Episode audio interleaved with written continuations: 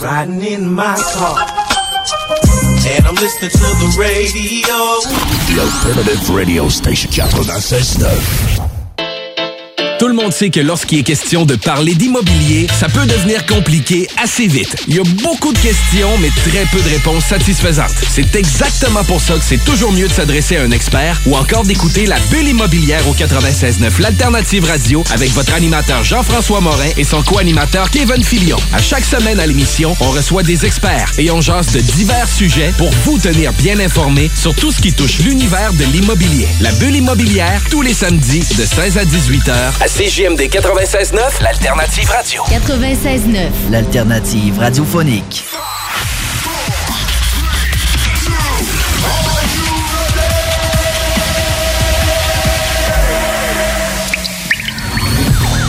La bulle immobilière. La bulle avec votre animateur Jean-François Morin. Jeff, Jeff Morin. Courtier immobilier. Et son co-animateur Kevin Filion. À chaque semaine, on reçoit des experts sur tout ce qui touche l'immobilier. Et on jase des questions, des réponses pour tout ce que vous devez savoir dans l'univers immobilier. La, la bulle immobilière.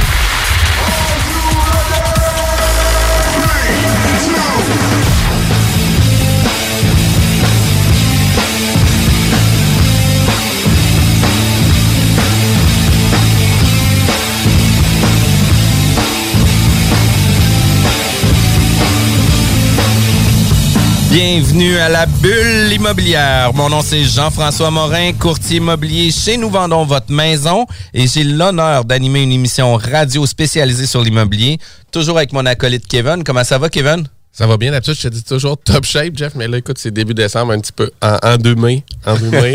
fait que euh, ceux qui nous réécoutent euh, cet été en podcast, là, ajustez pas votre, votre appareil. C'est normal. C'est la voix grippée un peu de Kevin. c'est ça. Euh, écoute, euh, les fêtes arrivent, on a euh, beaucoup de projets qui s'en viennent. C'est souvent une période où ce qu'on va prendre beaucoup plus de temps euh, pour analyser nos projets, préparer le printemps, les projets de l'année prochaine, etc. Puis on est beaucoup dans la rétrospective et la planification de l'autre année. Puis une des choses qui arrive beaucoup dans les planifications de projets, c'est la subdivision.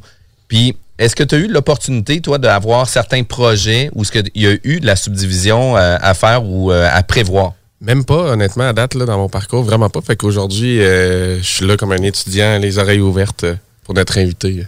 Vraiment le fun. Puis la bulle immobilière, comme je disais tantôt, on est rendu déjà à notre septième saison, euh, qui fait en sorte qu'on reçoit énormément d'invités nichés dans l'investissement immobilier ou euh, qui viennent parler de leur parcours euh, sur euh, l'immobilier, etc. Puis aujourd'hui, on parle à Steve Pellerin. Salut Steve, comment ça va? Ça va très bien, vous autres? Ça va super bien. Euh, président de la compagnie ESP. Exactement. Puis toi, ton objectif de ESP, c'est aussi de proposer un accompagnement, si on veut, pour la subdivision ou l'accompagnement pour aider des promoteurs, entrepreneurs, investisseurs à optimiser leurs projets. Tout à fait. Euh, dans le fond, c'est ESP, la division développement. Euh, ce qu'on fait, c'est que sûr, on aide les gens euh, dans leur projet. Là, on, on les aide à, leur faire, à se faire une tête là-dessus. Parfait. Puis toi, au niveau de ton parcours, euh, la subdivision, etc., est-ce qu'on peut penser que tu as un parcours en urbanisme, puis tu as niché ta spécialisation là-dedans? De où que... Du tout, en fait, euh, je pense qu'une des meilleures formations, c'est d'apprendre sur le terrain. Là, Le Donc, streetwise. Je, suis, euh, je suis beaucoup un gars sur le terrain, puis euh, je suis passionné euh, de l'immobilier depuis un, un certain moment. Donc, euh, c'est en en faisant qu'on apprend. On fait des bons coups, on fait des erreurs. Fait que maintenant, ben, j'essaie de. De ne pas reproduire les erreurs. Exactement, puis je fais sauver les erreurs à, à d'autres personnes là, qui font affaire avec mes services. Puis ça, c'est super intéressant. Puis est-ce que tu es un gars qui sort de l'urbanisme ou c'est quoi ton parcours? Non, en fait, ben, comme, comme je te dis, moi, je suis juste une personne qui était passionnée de l'immobilier depuis, depuis mon jeune âge. euh, puis euh, ça s'est toujours poursuivi. Puis je me suis spécialisé euh, vraiment dans le lotissement de terrain. J'ai commencé à en faire à mon propre compte. Puis euh, finalement, je me suis rendu compte que j'avais un certain euh, talent là-dedans. Donc j'ai poursuivi là-dedans. là. On, va se, on va se le dire aussi, il y a le talent, mais il y a aussi la patience, là, parce que c'est Oui. pas des c'est pas des choses qui bougent rapidement. Là. Effectivement, puis on va, on va en parler plus tard. là. Euh, Il faut énormément de patience quand on fait ça. faut être méthodique nécessairement. Puis toi, c'est-tu un deal qui t'a amené à triper là-dessus ou tu t'es formé, tu as regardé un peu tout ça, puis tu as dit, gars, moi, le lotissement, la revalorisation, ça me ressemble, je vais aller là-dedans? Ou par une opportunité euh, ou un premier deal, tu t'es dit, OK, je mets le pied dedans, finalement, je pense que je suis bon là-dedans. Puis Ben, en ça? fait, c'est depuis, euh, depuis que je suis tout jeune, là, même quand je me promenais en auto, là, euh, plus jeune, euh, avec mes parents, ben, c'est euh, juste de passer dans des quartiers, puis de, de voir souvent des maisons des arch- architectures différentes, qui sont avec des, des maisons qui sortaient de l'eau, du lot. Ben, euh, je me suis mis vraiment à aimer ça, puis euh, c'est ça, exactement. Est arrivé en 2013 un achat de jumelé, c'est ça? Exactement. En 2013, c'est le premier terrain que j'ai développé. euh, c'est un terrain qui était vacant, qui était affiché sur du proprio. Puis, c'était un zonage qui permettait la construction de jumelés, mais les marges latérales ne permettaient pas la cons- construction d'un jumelé. Donc, on le fait en formule bifamiliale. Tu dois connaître ça, euh, Jean-François. Tu dois en voir de temps en temps, là, en formule condo qu'on dit. Fait qu'on on l'a développé de cette manière-là. euh, Puis, puis ça, c'est important d'en parler parce que les gens comprennent pas c'est pourquoi qu'il y a des jumelés qui sont en formule copropriété. Puis, tu sais, c'est la pas juste les maisons de ville, tu vois, moi je connais moins ça, mais c'est pas parce que c'est plusieurs que- qu'on avec le concept de copropriété ou Non, c'est une question de zonage, puis c'est une question de densifier un secteur qui ne permet pas le- l'implantation de jumelés. Tu sais, un jumelé, il faut qu'il y ait un mur séparateur entre le côté gauche puis le côté Ouais. droit. Par contre, souvent, le zonage va permettre deux logements. Mais le deux logements, c'est pas mentionné qu'il faut qu'ils soient un par-dessus l'autre. Ils peuvent être un à côté de l'autre. Mais pour le mettre un à côté de l'autre, il faut avoir un zonage qui va permettre le bifamilial. Puis en le faisant en formule copropriété, qu'est-ce qui arrive? C'est que le bifamilial superposé, on vient le mettre adjacent comme ça. Fait que ça devient un seul et unique immeuble avec deux parties privatives, où ce que là, on vient densifier un terrain, où ce que la valeur d'un jumelé est des fois plus intéressante qu'un appartement un par-dessus l'autre. Est-ce que je me trompe? exactement.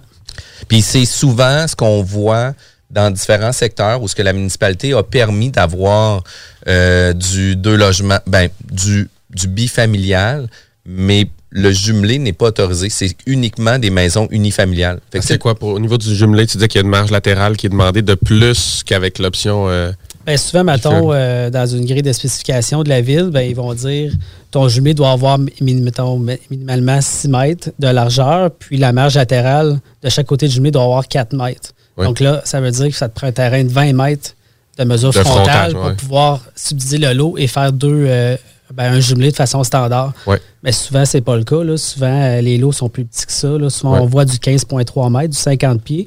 Fait que c'est là qu'on peut le faire en formule bifamiliale. Mais petit bémol, c'est pas possible de le faire dans toutes les villes. Donc, sur Mais la non, côte mais- de Beaupré, faites attention. Là, euh, J'ai essayé d'en faire un. Puis eux, dès qu'il y a un mur mitoyen, peu importe la façon que tu construis ton jumelé, Ils considèrent comme de quoi c'est jumelé exact. Dès et non bifamilial. Dès que tu un mitoyen, euh, coupe-feu et tout, c'est un jumelé euh, et il n'y a pas de discussion là-dessus. Ouais, c'est que c'est pas la forme légale ou la forme de. de... Ben, ça. ça a été une forme pour contourner justement Ouais, la réglementation, pour ça. pouvoir densifier puis pouvoir créer de la valeur aussi. Parce que tu sais, si on construit un duplex un par-dessus l'autre versus un jumelé un à côté de l'autre, on n'a pas la même valeur. Puis un des points importants que tu mentionnais aussi, c'est que tu sais, on a un terrain de 20 mètres, mais souvent ça va être du 15 mètres, du 16 mètres. Mais en faisant 16 mètres, c'est qu'on est capable d'avoir juste une marge de recul et non deux fois deux marges de recul, qui fait en sorte qu'on a sensiblement la même bâtisse, sinon même des fois un peu plus large de qu'est-ce qu'on peut faire. Fait que, tu sais, euh, ça vient créer de la valeur énormément. Puis, c'est la formule copropriété euh, jumelée là, qui a permis de faire ça. Puis, souvent, euh, malheureusement, c'est des unités qui sont très à risque au niveau de la gestion de la copropriété. Parce que, tu sais, maintenant, avec la loi 16, la loi 141, on doit avoir un fonds d'auto-assurance, on doit avoir Euh, un fonds de prévoyance, il faut avoir une étude du fonds de prévoyance aussi. Euh, par contre, souvent dans les déclarations de copropriété pour ces immeubles-là, ben c'est souvent qu'est-ce qui est chez vous, tu t'en occupes, qu'est-ce qui est chez nous, je m'en occupe. Puis tu sais, rendu là, ben un, gros car- un gros carnet de- d'entretien comme il le demande. non, exact. Sauf que de l'autre côté, c'est quand même litigieux, là, parce que tu sais, on est juste deux copropriétaires. Il n'y a pas euh, d'assemblée générale annuelle qui est faite généralement. Il n'y a pas de, de, de, de syndicat d'assemblée générale annuelle, etc. Fait que tu sais, souvent, c'est géré euh, bon an, mal an, tu sais. euh, À bonne franquette. là. à bonne franquette, mais tu sais, ça l'amène certaines complications quand arrive un moment de revente aussi. Là. Fait que ça, c'était un premier deal que tu as vu en 2013. Exactement. Ouais. Puis après ça, arrive un deuxième deal où ce que tu disais que tu promenais ton chien, tu vois une pancarte d'un courtier, tu vois comme un potentiel. Puis juste comme ça, est-ce que sur le, la description de la propriété, le potentiel était décrit?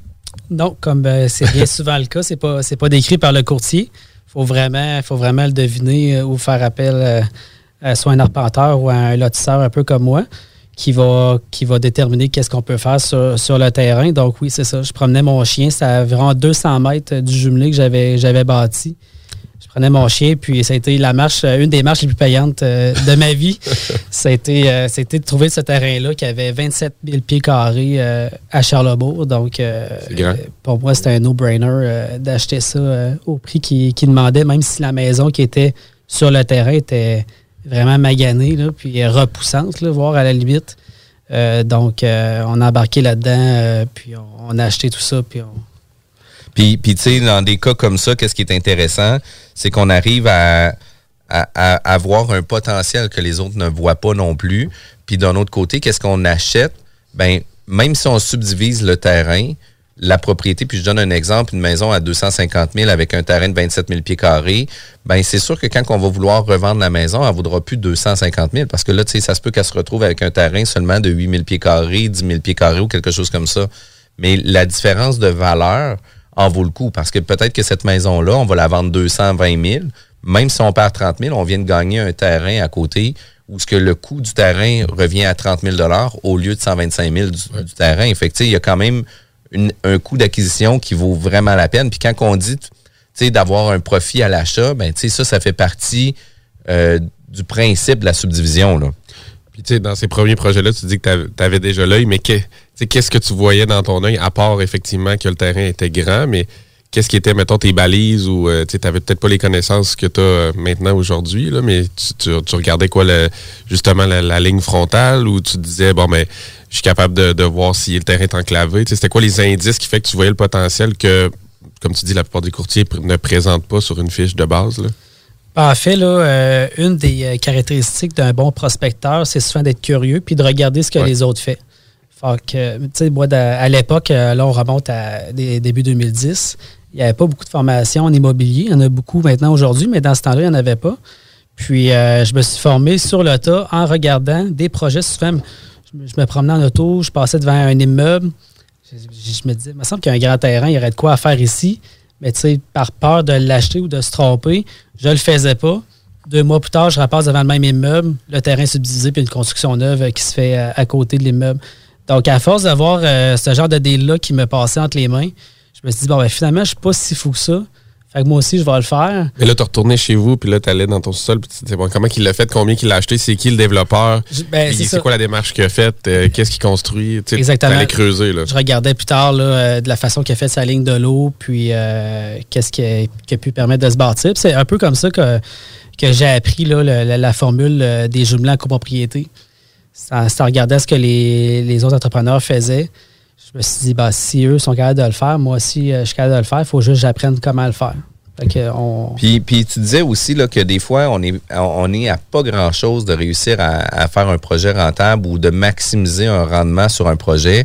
Euh, tu me disais, je crois que tu avais acheté une, une bande de terrain qui, cette bande-là, était comme vraiment importante pour ne pas être dérogatoire. Parce que là, qu'est-ce qui arrive, c'est qu'on peut pas subdiviser sans être dérogatoire. Parce que là, tu sais, il faut être sais, euh, il faut être 100% euh, direct avec... euh, euh, la réglementation. On peut pas déborder sur la réglementation du moment qu'on vient lotir ou avoir un nouveau projet. Puis toi, tu me disais que tu avais eu justement un projet antérieur où ce que tu as acheté une bande de terrain qui, pour toi, au niveau du coût d'acquisition, valait beaucoup moins que la rentabilité du projet complet. Ben, je l'ai fait, je l'ai fait à quelques reprises. Ben, je pense que tu fais allusion probablement à un, un projet que j'ai fait euh, dans le nord de Beauport. C'était euh, c'est une vieille maison. Souvent, c'est des vieilles maisons. Là. On s'entend qu'à l'époque, Ouais. le, le pied carré était, ouais. Plus moins cher qu'aujourd'hui. Puis c'était souvent des, euh, des terres qui étaient cédées de génération en génération. Fait que ça, ça fait que c'est des vieilles maisons souvent qui ont, qui ont des grands terrains. Puis euh, j'ai j'ai acheté cette vieille maison-là avec un partenaire. Puis le voisin voulait subdiviser son lot aussi. Donc, à, à force de, de jaser avec lui, on s'est rendu compte que lui, il manquait 0.9 mètres de mesure frontale pour pouvoir diviser son lot. Donc, ce qu'on a fait, c'est qu'on a fait une description technique du, de la parcelle de terrain qu'on allait lui vendre. Donc, on, on a fait ça. Ensuite, on a pu lui vendre la parcelle de terrain et ensuite subdiviser son lot. Puis on l'a accompagné là-dedans.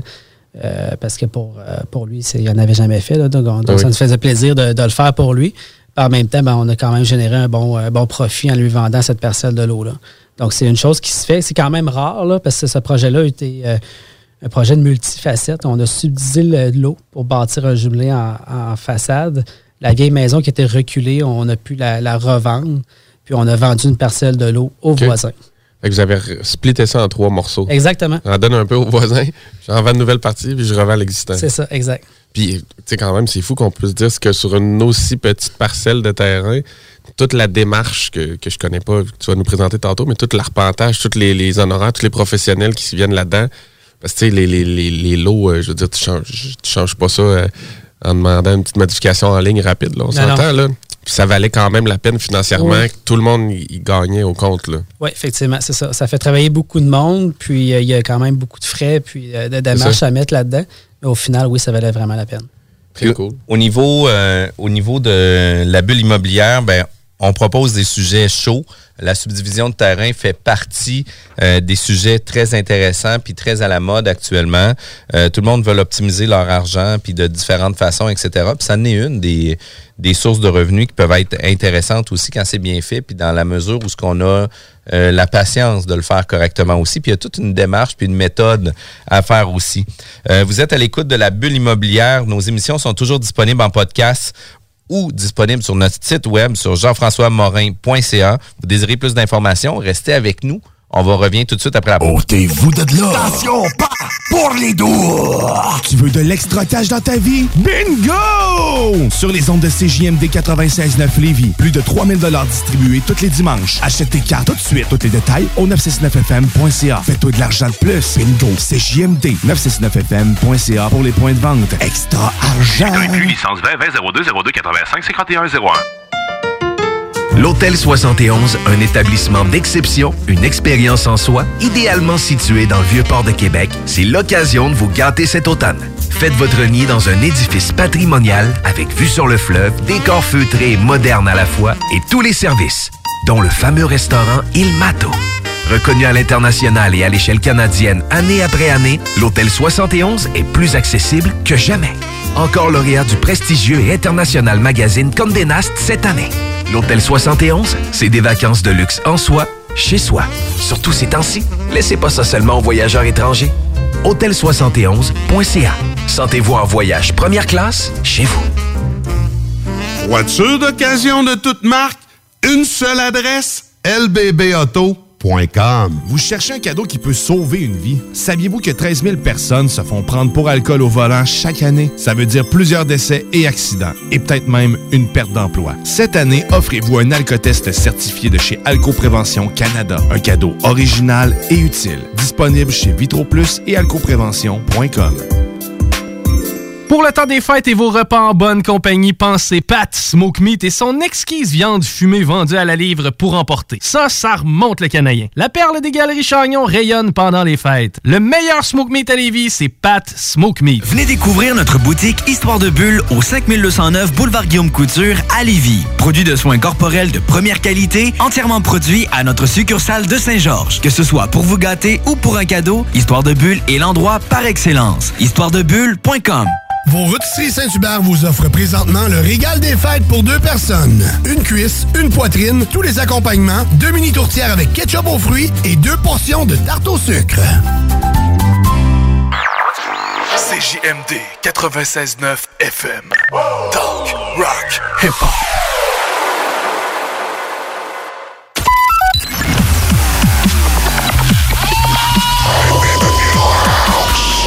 Bulle immobilière au 96.9 Alternative Radio. De retour à la bulle immobilière avec mon acolyte Kevin Filion de Plan de Match Renault. Mon nom est Jean-François Morin, courtier immobilier chez Nous Vendons Votre Maison. Et aujourd'hui, on parle de subdivision de terrain avec Steve Pellerin de ESP Développement. C'est un sujet est chaud, c'est un sujet qui est intéressant, mais c'est un sujet qui pique beaucoup de curiosité de nos investisseurs aussi. Euh, J'aimerais ça, Steve, que tu nous parles de trucs du métier. Tu sais, comment qu'on arrive à dénicher des opportunités d'affaires qui peuvent être euh, rentables ou euh, intéressantes à développer. Euh, quel truc que tu peux nous donner? Un des trucs qui paraît peut-être simple, mais qui est tellement important. Moi, je dis tout, je dis tout le temps que l'autoroute, c'est la pire ennemie d'un prospecteur. Si tu prends toujours l'autoroute pour aller chez toi, tu ne verras pas les deals. Moi, souvent, mettons. euh, c'est bon, ça. J'étais j'étais en Basseville, puis euh, je veux remonter chez nous à Charlebourg. Ben, je prends la première avenue. Je, mon- je monte la première avenue. euh, c'est hyper dense là-bas. Des fois, il y a des petits coins, des petits trésors cachés qu'on peut voir. Des fois affichés, des fois non. Puis on prend des notes, puis euh, on contacte les gens là, si, euh, s'ils sont intéressés à vendre. Fait que souvent, c'est- ça peut, ça peut paraître très simple, mais c'est juste en m'en venant ici tantôt à la station, là, euh, tu prends, euh, tu prends c'est président Kennedy, je pense. Ouais. Bon, il y en a plein d'opportunités. là. Il y en a qui sont affichés, d'autres non. Et tu, tu sais, je vois des garages qui sont à vendre. là. Si le terrain n'est pas, est pas trop contaminé, euh, peut-être tu peux le démolir puis faire un 16 logements. Ouais. C'est toutes des affaires qu'il faut regarder. C'est sûr que de l'autoroute, tu vois moins de deals un peu. si tu prends la 20, ah, Ouais, tu tu feras pas un deal sur Valero. Tu n'achèteras pas Valero pour le, déba- le Non. sais. Non, mais c'est un très bon truc. Ouais. Fait, que- fait que ça, c'en est un. Fait que un des trucs que tu nous dis, c'est que promenez-vous dans vos quartiers. Là. Physiquement, pas juste Google Maps. Puis tu sais, je sais que je sais que Jeff Tremblay, lui, sa prospection se passe beaucoup à la salle de bain avec son téléphone cellulaire, avec Google Maps. là. Mais Ouais. ça, ça doit marcher, ça aussi. Ça, ça marche très bien aussi. Euh, Ça m'a déjà Une bonne aussi. combinaison des deux. Ouais, ben, c'est- un ensemble. C'est un, ensemble. Puis, euh, tu sais, j'ai déjà pogné un deal. Là. Je me promenais en auto pour aller voir une propriété que je venais d'acheter. Le voisin d'en face, c'est une succession. Ils sortent les meubles de la maison. Fait que je fais Hey, allô, euh, qu'est-ce que vous faites là? On, on sort les meubles. là, tu sais, euh, notre père est décédé, c'est c'est ça. Fait que, tu sais, on. Il y a une relation humaine à, à établir à ce moment-là. Il faut, euh, faut être très empathique. Il faut avoir bon cœur. Il ne faut pas faire de l'immobilier, euh, seulement faire de l'immobilier puis faire de l'argent. Il faut être très empathique aussi dans ces euh, situations-là. Donc, euh, c'est ça. C'est en se promenant souvent, soit à, à pied avec notre chien, en auto. Euh, on regarde tout le tour. Il faut rester aussi prudent puis regarder la route. Là. C'est, des Ouais. fois, c'est, c'est ce qui est dur à faire. Mais euh, fait que c'est ça. C'est un, un des trucs là, que j'utilise. Tu vois, je pense à Alexandra Gagné qui était venue nous voir, qui, qui disait, elle, que c'est sa course. Fond, sa course, c'est sa prospection. Elle fait justement jamais la même run de course euh, pour son entraînement. En même, dans le fond, elle s'entraîne en même temps qu'elle prospecte. Fait que c'est un autre, de- un autre dérivé, un autre là, tu option ce truc-là. T'amènes ça à un autre niveau, t'écoutes les capsules de la bulle immobilière en, En faisant ton training. Ah ben, Puis là, tu sais, écoute, euh, c'est vraiment Là, rentabiliser le temps, là, genre Cerveau 2000 ex- là. C'est malade. Puis, est-ce qu'il y a d'autres outils que tu vas utiliser? Par exemple, euh, tu sais, il y a beaucoup le registre foncier qu'on est capable de voir justement les successions, etc. Par contre, tu sais, je veux pas dire, je veux pas, pas cracher sur mon bon gouvernement, mais les sites gouvernementaux sont pas toujours évidents non plus. Est-ce qu'il y a d'autres outils que toi tu utilises pour améliorer ta prospection? Ben, les, euh, les, les- plus grands investisseurs souvent utilisent euh, JLR. Euh, Je l'utilise régulièrement pour vérifier, d'un, les avis de transmission. Donc, s'il y a des, des gens qui sont décédés, des avis de transmission qui sont, qui sont émis, qui sont enregistrés chez le notaire.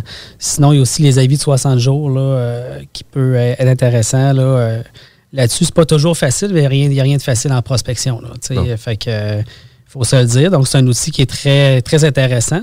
Puis en même temps, souvent, on peut euh, consulter les actes de vente sur JLR, puis on peut lire, puis des fois, bon, on peut voir, bon, est-ce qu'il y a une servitude euh, de la ville sur le terrain, une servitude d'Hydro-Québec. fait que ça, c'est. il y a vraiment plein de, d'informations là-dessus. Sinon, ben, tu sais, en, en prospection hors marché, ben, tu sais, il y a beaucoup de bouche à oreille aussi. C'est d'en parler. Si tu vas te faire couper les cheveux toujours euh, au même endroit, ben c'est, euh, tu peux peut-être en parler à ta coiffeuse. Écoute, euh, je serais peut-être intéressé à acheter un 6 logements, 8 logements. je recherche des, des maisons avec des grands terrains. Ben, ça, ça peut t'apporter un deal, aussi. Puis sinon, ben, comme tout le monde connaît, un peu dans le marché, là, sur les sites là, tels que Centris, du Proprio, Publi Maison, qui est moins connu. Euh, même euh, sur les petits salons classés là, comme Kijiji. Kijiji, les packs. Kijiji, les packs, euh, honnêtement. euh, Il y a des petits trésors des fois. oui, des petits hein. trésors, même Marketplace, là, euh, mais c'est du temps. C'est beaucoup de temps, mais euh, quand on est passionné, on est prêt Ouais. à le faire. Parce que c'est comme un.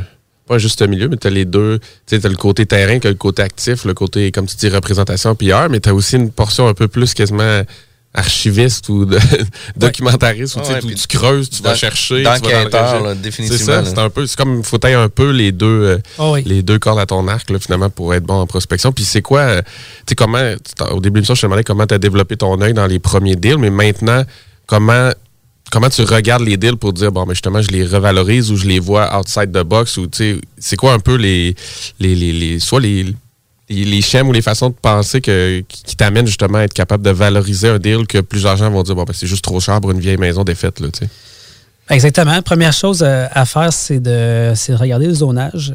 Euh, maintenant, j'ai ouvert mes, euh, mes œillères là, de, de prospecteur.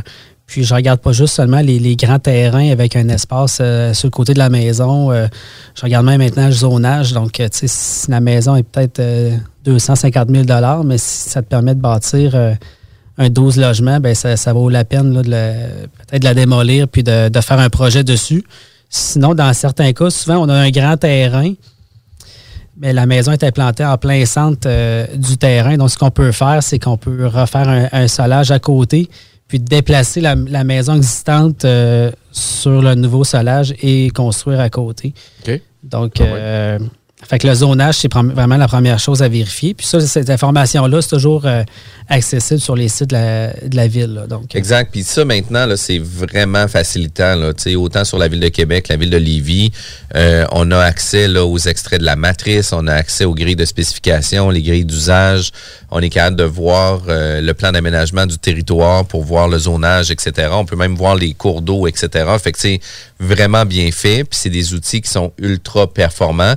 Seule chose que moi, je déplore un peu sur ces sites-là, euh, c'est qu'on n'est pas capable de chercher par type de zonage qu'on a de besoin. Tu sais, un 5 et plus, etc., ou tu sais, qu'on recherche exactement un H8 euh, pour la ville de Lévis, puis qu'on tombe directement dans ce secteur-là. Euh, si c'était facile tout le monde le ferait Ouais, c'est ça, exact. Mais- laisser un petit peu de barrière Exact, mais, mais tu Ah oui, sais, euh, c'est des outils qui sont tellement payants. Puis initialement, quand moi j'ai commencé dans l'immobilier, c'était pas acc- accessible à Lévis, ces sites-là. Fait que tu sais, moi, qu'est-ce que j'ai fait? C'est que je, me, je suis allé au bureau d'urbanisme. Puis là, j'ai gossé, j'ai gossé, j'ai gossé. Puis finalement, il m'a envoyé une carte PDF, puis il m'a envoyé les les 12 800 euh, grilles de zonage. Fait que là, tu sais, à toutes les fois que moi, je regardais une propriété, euh, je regardais son zonage, je m'imprimais la, la page 12 802 parce que c'était là que c'était. Puis euh, à quelques reprises, je me suis trompé puis j'ai fait imprimer. Mais Imprimer tous.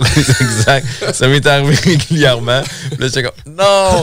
Mais puis là, tu sais, j'étais comme, ferme l'imprimante, ferme Abort, l'imprimante, ferme abort. l'imprimante. Mais ça arrive beaucoup, ça, ces situations-là.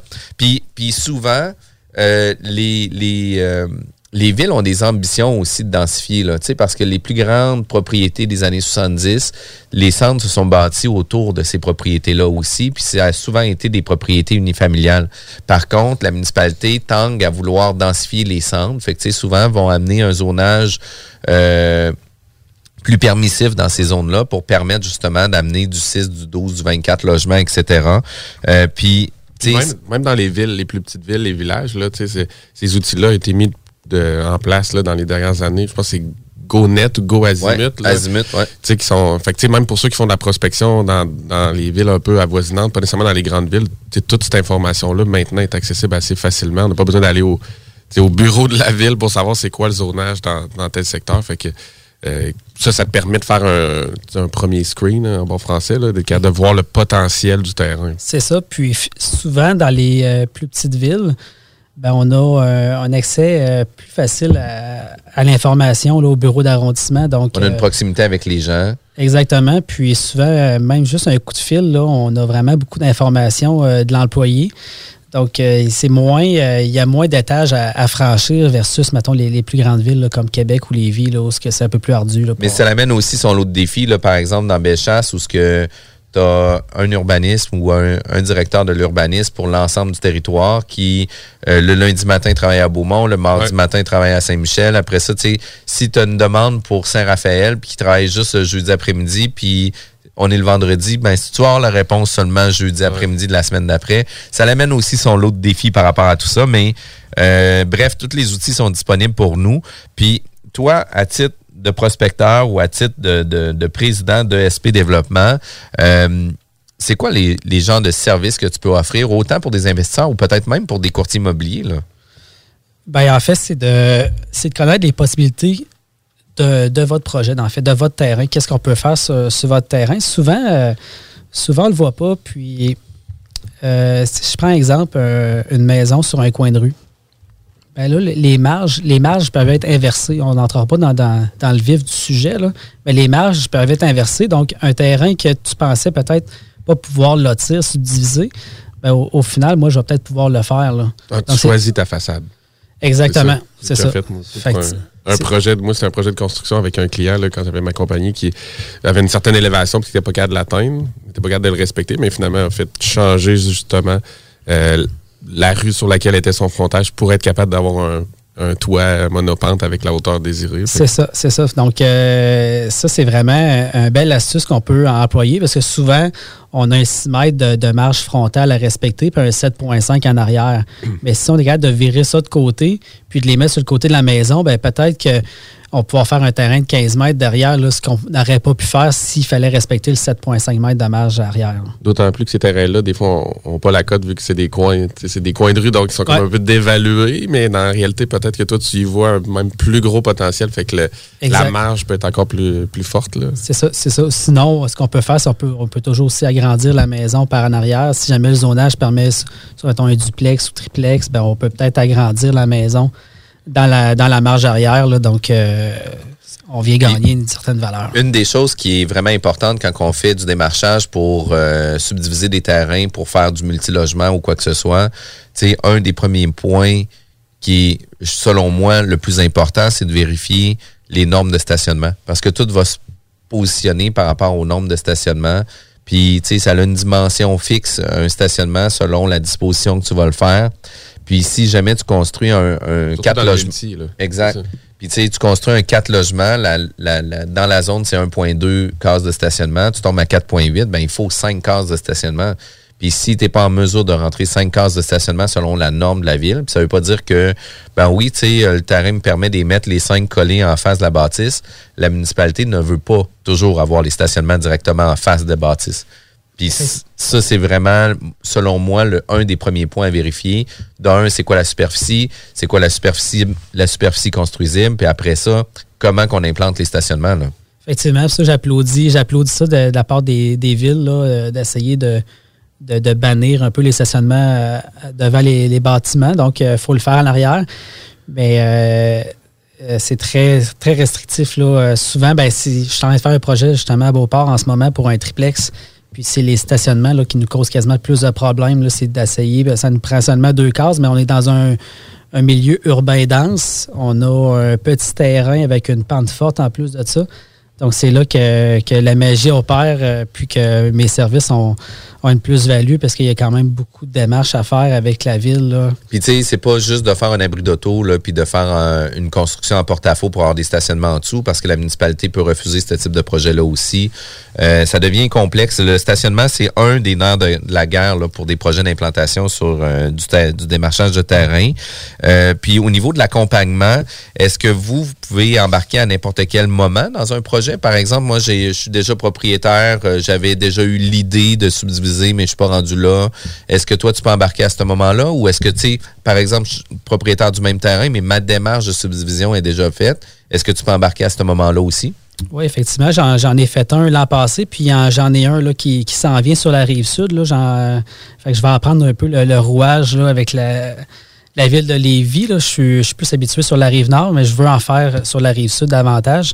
Donc, j'en ai d'en faire un. Puis c'est un terrain qui est déjà loti. C'est un terrain qui est déjà. euh, c'est même pas un terrain de subdivision, c'est un terrain que la personne a acquis à l'époque. Puis maintenant, elle veut le développer. C'est un peu euh, particulier ce projet-là parce que là, il y a, des droits acquis. Donc, euh, le- normalement, ce terrain-là, on ne peut pas le bâtir, mais là, il y a un certain droit acquis sur ce terrain-là. Donc maintenant, il faut, euh, faut voir à quel point là, la ville l'interprète. Puis c'est là que ça vient. Puis le droit Zaki, là, c'est très délicat. C'est très délicat parce que l'interprétation d'un n'est pas l'interprétation de l'autre. Puis le droit Zaki. euh, Belle zone grise. Oui, puis les municipalités tanguent à les faire disparaître dans le sens que dès qu'il arrive un, un changement, une modification ou quoi que ce soit, On l'avale puis on le tasse. puis on le tasse là, le plus rapidement possible. là, puis euh, on le voit beaucoup, beaucoup. Puis une, une des choses qui est quand même importante aussi euh, à savoir, puis tu sais, tu, tu, le travailles de cette façon-là euh, parce que tu es là-dedans depuis longtemps, mais travailler en collaboration avec la municipalité au lieu d'imposer des projets amène des facilités d'acceptation de projets beaucoup plus facilement. Parce que, tu sais, je vous donne un exemple. Vous avez, euh, nous, on l'a vécu ici à Lévis, on a fait une subdivision d'un terrain où ce qu'on a demandé de remettre le lot euh, dans l'état originel avant la, la réforme cadastrale où ce que c'était deux lots. Euh, puis le fait d'avoir fait ça euh, au, au niveau du ministère, ben la municipalité a été insultée de ne pas avoir la taxe verte, a été insultée de ne pas être impliquée dans le processus de subdivision du terrain dans euh, un quartier chaud du vieux Lévis. Euh, puis finalement, ils ont retenu nos permis pendant six mois pour s'assurer de nous faire chier jusqu'au bout. On n'a pas le droit de dire ça, mais tu sais, la réalité euh, était pas mal plus à ça. Puis finalement, ben, euh, on est arrivé à avoir le projet, puis ça a été ultra compliqué euh, comme, comme situation. Puis c'est de travailler en amont. Puis c'est là, moi, que j'ai compris comment il fallait travailler avec la municipalité. Euh, c'est d'aller les voir puis leur dire, écoutez, qu'est-ce que vous aimeriez qu'on fasse comme projet? De quelle façon vous voyez le développement du secteur? Puis euh, après ça, quand on arrive à déposer des plans, là, pas d'arriver avec des plans détaillés, complets, avec euh, tu sais, prêts à construire, c'est d'avoir une volumétrie, puis de leur dire, écoutez, est-ce que vous êtes capable de mettre votre crayon sur le papier là, pour nous montrer qu'est-ce que vous aimeriez dessus, etc. Puis en faisant ça, là, l'ouverture est beaucoup plus grande, puis c'est beaucoup plus facile à travailler avec la municipalité que toujours d'essayer de pousser dans la gorge. Votre idée est super bonne, sauf que ça se peut que la réceptivité de la ville ne sera pas au même moment. Puis, tu sais, un des défauts des municipalités, puis je sais pas si tu l'as vécu autant sur la rive nord que sur la rive sud, mais la réponse la plus facile à donner, c'est non. Parce qu'ils sont obligés de faire des vérifications s'ils disent oui. Fait que, tu sais, en disant non, c'est pas possible, ben là, ils viennent mettre Un une, barrière à l'entrée. Puis là, ben, tu sais, c'est que les persistants qui réussissent à dire Ah oui, ben crime, je trouve ça vraiment intéressant, votre réponse. Par contre, moi, j'ai fait quelques vérifications, puis voici des options que j'avais pensées. Est-ce que vous pourriez vérifier? Puis ils font comme Ah ouais. Ben, Puis là, ils embarquent dans une démarche de vérification. renchérir là-dessus, c'est que oui, il y a la dextérité, euh, puis la façon de parler, puis d'amener aux villes, mais aussi de savoir quelles sont les, les bases, puis dans quel euh, canevas ils travaillent. Fait que, tu sais, toi, Steve, sachant ça, tu es plus capable de, on va dire, défendre ou monter un projet ou aller voir sa faisabilité à la ville qu'un client ou un particulier qui c'est une première fois, puis qui, en une réponse, se faire virer de bord, puis se dit, bon, ben, ça doit être ça, parce que c'est ça qu'on m'a dit, fait que je vais partir avec ça. Fait que, tu sais, comme, dis-nous un peu comment tu travailles justement Ben, c'est un peu là la, la création euh, de SP Développement, c'est que moi aussi, je me suis fait dire non. Ouais. À, à quelques reprises, puis finalement, c'était oui. Fait que, je le- tu sais, souvent, j'arrivais au bureau, puis avant même de. J'étais même pas, j'étais même pas assis, puis je me faisais dire non. J'ai dit, écoute, c'est pas non, c'est oui. J'ai fait le même projet, il y a six mois, puis ça a fonctionné. Fait que euh, oui, on peut le faire. Puis ça, ça, ça, ça, ça les fâche un peu. Mais tu sais, il faut rester calme, puis tu sais, il faut que tu te dises que eux, ils n'ont pas tant besoin de toi, mais toi, tu as besoin d'eux. Tu as besoin Ouais. vraiment de leur, de leur accord puis de leur approbation. Fait que souvent, tu sais, il faut que tu prennes des grandes respirations puis que, que tu calmes le jeu puis euh, tu sois quand même très poli euh, avec eux. Puis c'est ça que j'ai toujours fait. euh, puis ça, ça fonctionne encore très bien. Fait que pour ça que je me suis dit, ben, il y a probablement beaucoup de citoyens qui sont allés au bureau d'arrondissement qui se sont fait dire non alors que leur projet, finalement, c'est peut-être oui. Mais ne connaissant pas les règlements puis euh, toutes les astuces qu'on peut, euh, qu'on peut employer, ben, ils sont retournés à la maison puis le projet le projet n'a pas eu lieu.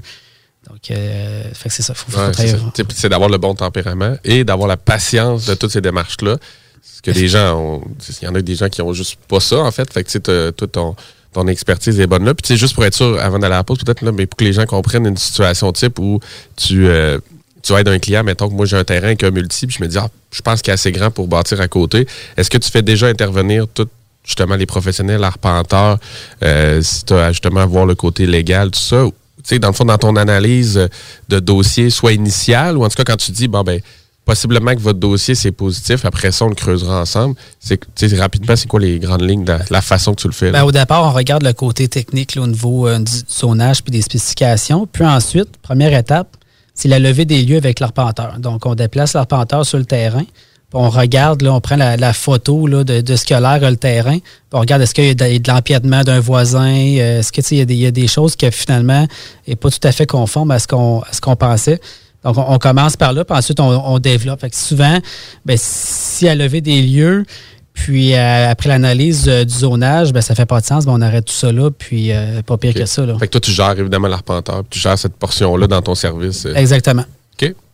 Puis, euh, au niveau des services aussi, là, tu disais que tu pouvais offrir un service à la carte, fait qu'il y a une tarification qui vient à la carte aussi, là, tu sais, selon euh, l'étape, le temps, le démarchage, le type de projet, tu sais, une subdivision. Aussi, comme tu dis. Exact. Puis, tu sais, la subdivision d'un terrain d'unifamilial versus un terrain de 250 logements, c'est pas le même démarche, pas le même travail, c'est pas le même temps non plus. Euh, fait que tu es capable de t'adapter selon les réalités de- des différents gens. Euh, Steve, c'est vraiment intéressant tout ce que tu nous dis. La bulle nous oblige d'aller en pause à différents moments. Euh, on est diffusé tous les samedis de 11h à midi. Euh, on tient à remercier aussi tous les partenaires avec qui on, s'associe euh, avec la bulle immobilière, dont Odotrac, qui est une top star pour le rapport kilométrique pour les investisseurs et les courtiers immobiliers. Mais sachez que notre émission recherche toujours des partenaires d'affaires. Si jamais vous avez un intérêt, contactez-nous directement. La bulle immobilière tous les samedis, 11h à midi. Southside, Québec. Vous êtes sur CJMD 96.9 avec S-O-U-L-D-I-A. Les boutiques Pop à Vap sont les plus grandes boutiques d'articles pour vapoteurs au Québec. Pas compliqué, popavap.com. La succursale de Saint-Nic est au 989 Route des Rivières. Nos garanties promettent la diversité, la qualité et les plus bas prix sur le marché. Venez nous voir. 989 Route des Rivières. Joyeuses fêtes. 96.9 The Alternative Radio. Maman disait toujours, la vie c'est comme une boîte de chocolat. On ne sait jamais sur quoi on va tomber. Ah ouais. Moi, ma mère disait toujours, la vie, c'est comme un gros quartier immobilier. Tu sais jamais sur quelle maison tu vas tomber avec un vice caché.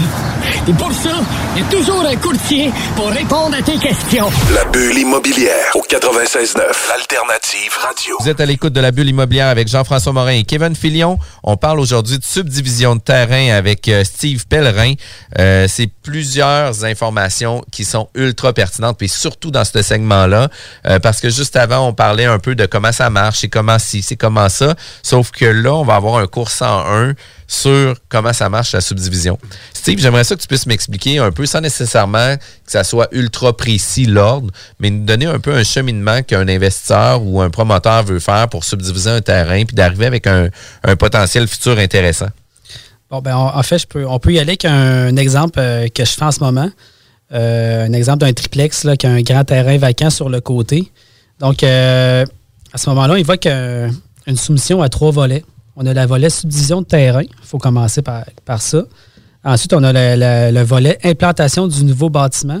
Puis ensuite, ben, on a le volet demande de permis. Là, c'est là que c'est là que ça brasse. puis C'est là que c'est que- crunchy. C'est là que c'est crunchy.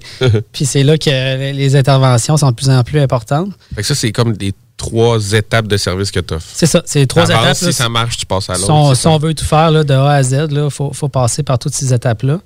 Donc, ce qu'on fait là, au, au départ, ben, tu sais, souvent, au niveau du lotissement, c'est moins, c'est moins compliqué. C'est souvent euh, seulement de respecter les règlements. Donc, sais, on peut quand même faire une analyse là, euh, avec, euh, avec l'arpenteur pour voir bon, si techniquement ça fait du sens. C'est plus au niveau là, euh, de l'implantation du nouveau bâtiment que là, c'est subjectif. Puis là, c'est là qu'il faut vraiment bien faire nos choses, sinon on va être euh, refusé à la ville. Donc, si on y va par étapes pour la subdivision de terrain, ben, en premier lieu, comme je disais tout à l'heure, la levée des lieux. Donc, on, se déplace avec l'arpenteur sur le terrain. Puis là, on vient prendre la, photo là, de ce que le terrain a l'air aujourd'hui. Puis on vient déterminer, bon, est-ce est-ce qu'il y a un ruisseau qui passe proche? Est-ce qu'on a une limite euh, de rive ou une bande de protection riveraine à respecter? Dans certains cas, c'est 10 mètres. Dans d'autres cas, moi, j'ai déjà vu du 20 mètres. là. donc, euh, Ouais, deux fois 10 mètres. deux fois 10 mètres, là, euh, vais dire, ça prend un grand terrain Ça là, pour. ouais. euh, On l'a- il reste plus grand place. Sur, pour- leur, sur Lormière, un des terrains qu'on a eu à vendre, ça. si c'était pas cette contrainte-là, écoute, on l'aurait vendu 100 fois le terrain. Là. Mais à cause de ces deux contraintes-là, ça faisait en sorte. Puis le deuxième 10 mètres, souvent, on peut faire euh, une allée de circulation, etc. Mais il faut faire un contrôle des eaux vraiment importante par rapport à ça. On peut pas juste mettre de l'asphalte là-dessus puis pas contrôler l'eau. Euh, puis ça amène des, des complexités quand même assez importantes. Puis au-delà de ça, c'est que tu viens rapetisser ton, ton immeuble. Ben oui, ton immeuble potentiel. Là.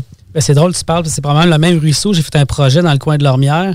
C'était le, le ruisseau Barbe, je pense.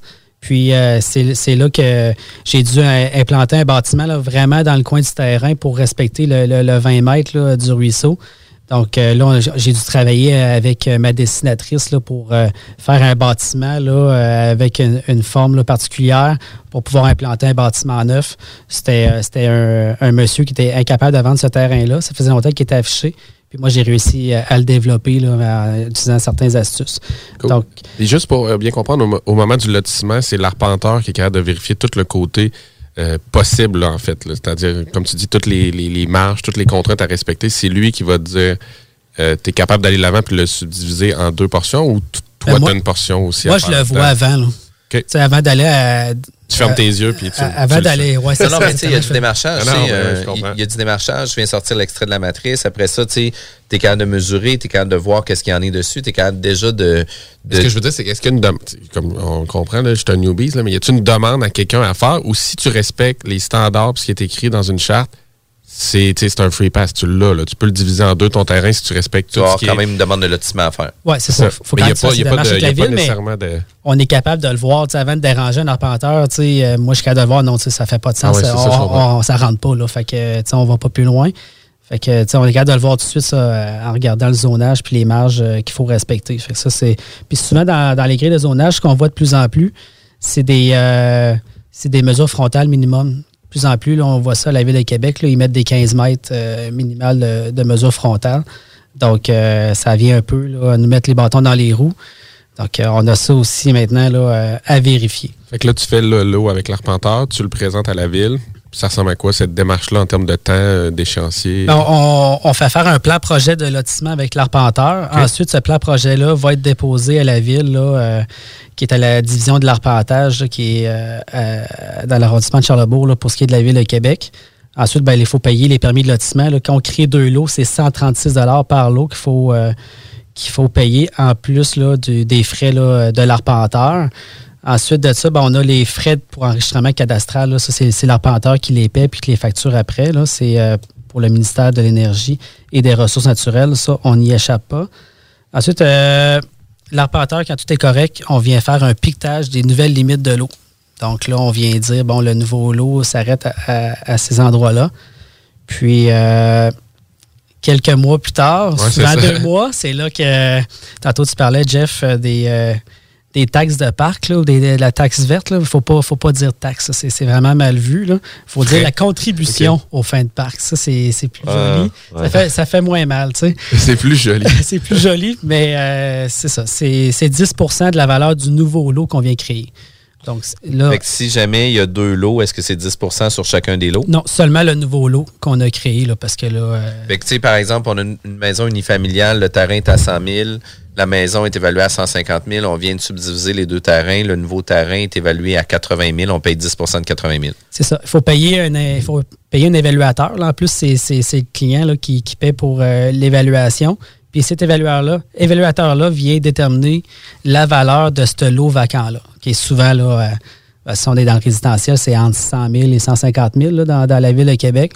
Donc, il faut prévoir 10 à 15 000 dollars euh, à payer. Euh, c'est quand même des frais importants. Ça- Puis on a 60, 60 jours pour le faire. Ça, c'est notre évaluateur que nous, on mandate. C'est pas la ville Non, qui fait cette portion-là. Malheureusement, c'est toi qui payes, mais c'est pas toi qui choisis. C'est c'est la ville qui... Qui choisit son évaluateur? Qui choisit son évaluateur. Ok, c'est que ma question que, que je me posais, on va dire off mic, là, mais tu dois pas, euh, en fait, tout présenter le, le potentiel du terrain à l'évaluateur pour grimper le- à sa pleine valeur ou lui, il, va juste y aller sur des pieds, des pieds carrés euh, Ben, lui, comparatifs? il va être des comparables vraiment dans le secteur comme le, peu importe l'évaluation là, que tu vas faire, là, que ce soit pour un terrain ou une maison, il regarde les comparables dans. Mais si toi, tu as eu un œil où tu te dis, je suis capable de le twister, puis je peux faire 2,16 au lieu de. Tu sais, ce que je veux dire, si tu es de pousser plus loin le terrain, c'est pas là que tu vends le plein potentiel de la valeur au Ben, pied en carré. fait, cette, cette évaluation-là sert juste à, à- à te facturer des, des frais de parc là, comprends. euh, final, parce qu'après ça, peut-être que le terrain vaut, vaut plus cher là, parce que tu as, Ben oui. vu, d'autres choses, mais l'élévateur, lui, il va vraiment souvent au pied carré,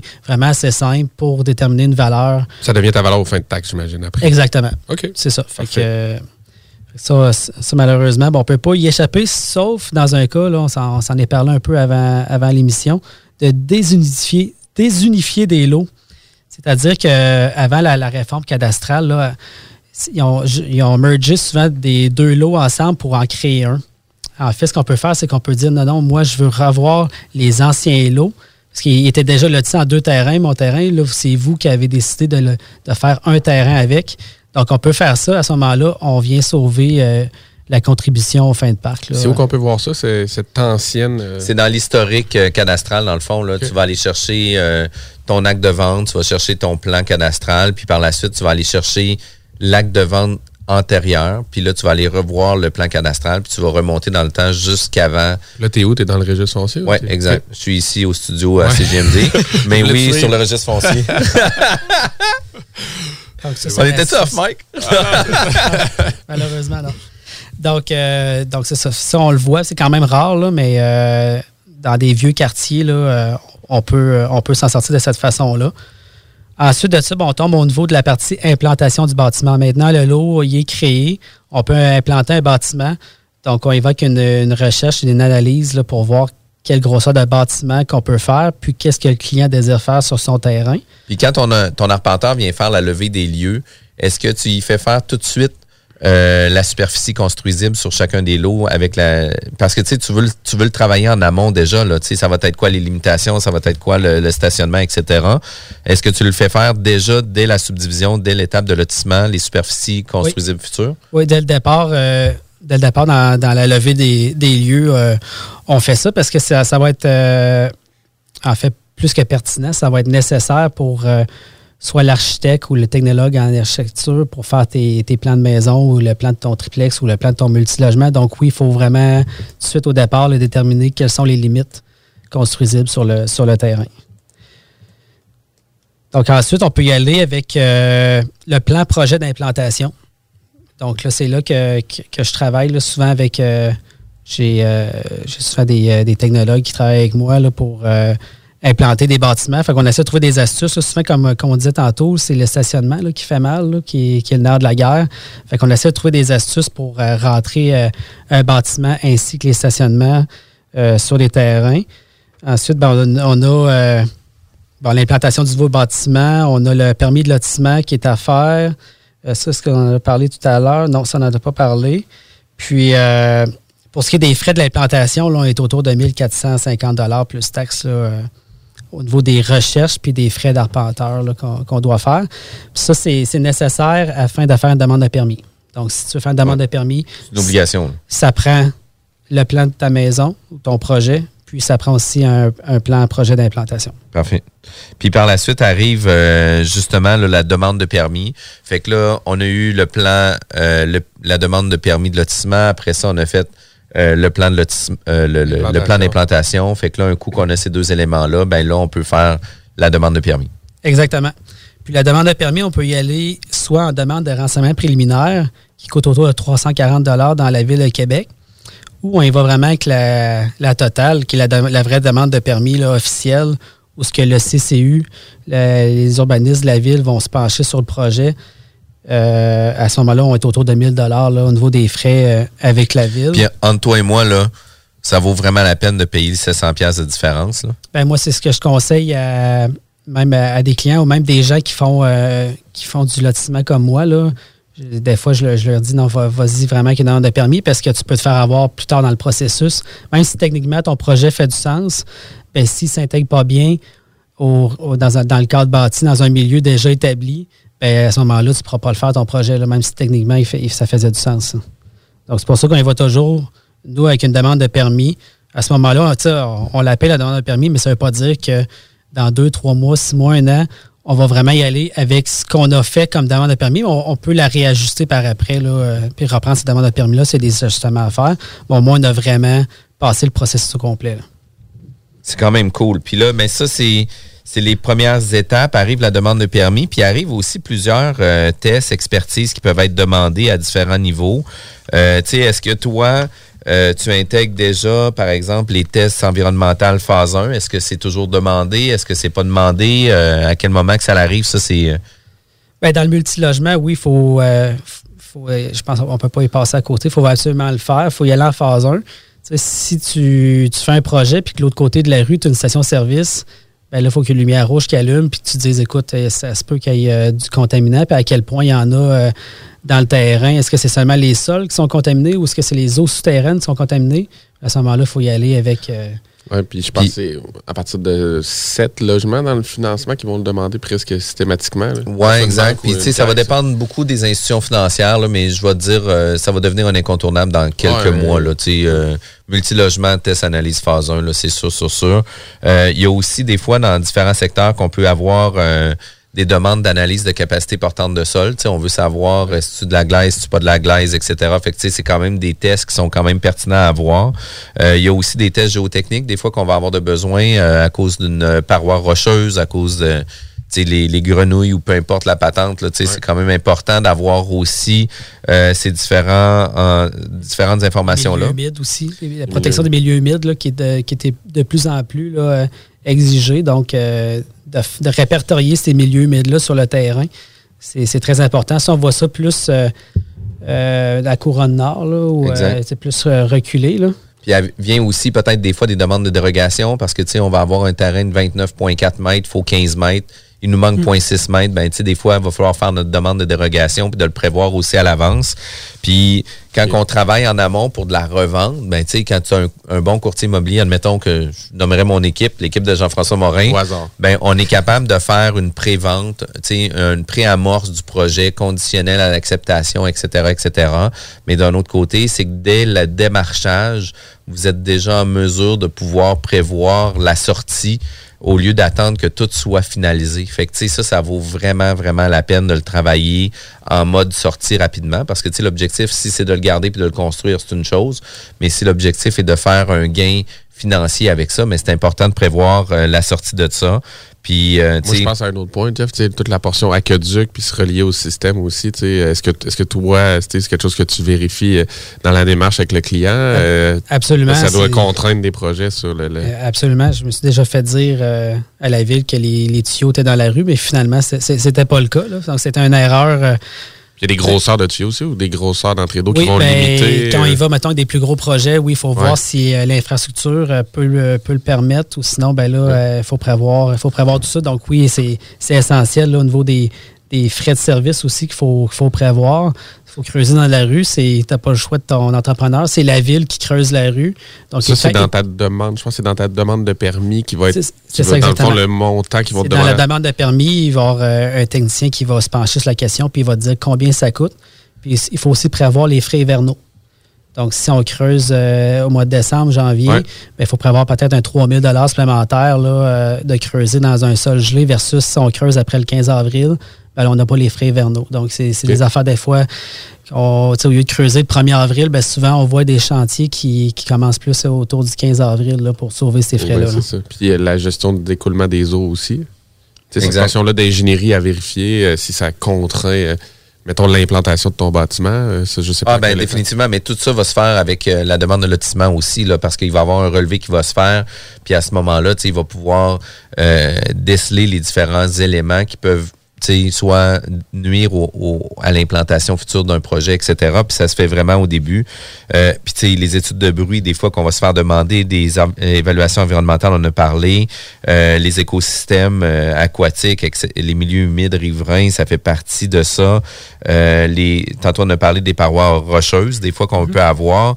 Euh, après ça, quand on arrive dans des développements domiciliaires de tours à condo, ben, il y a des rapports d'ingénierie, des fois qu'on va avoir besoin à ce que ce soit des rapports scellés par un ingénieur, non pas juste euh, monsieur, madame, tout le monde, ou tu sais, euh, j'ai un avis favorable, c'est correct, on passe de l'avant.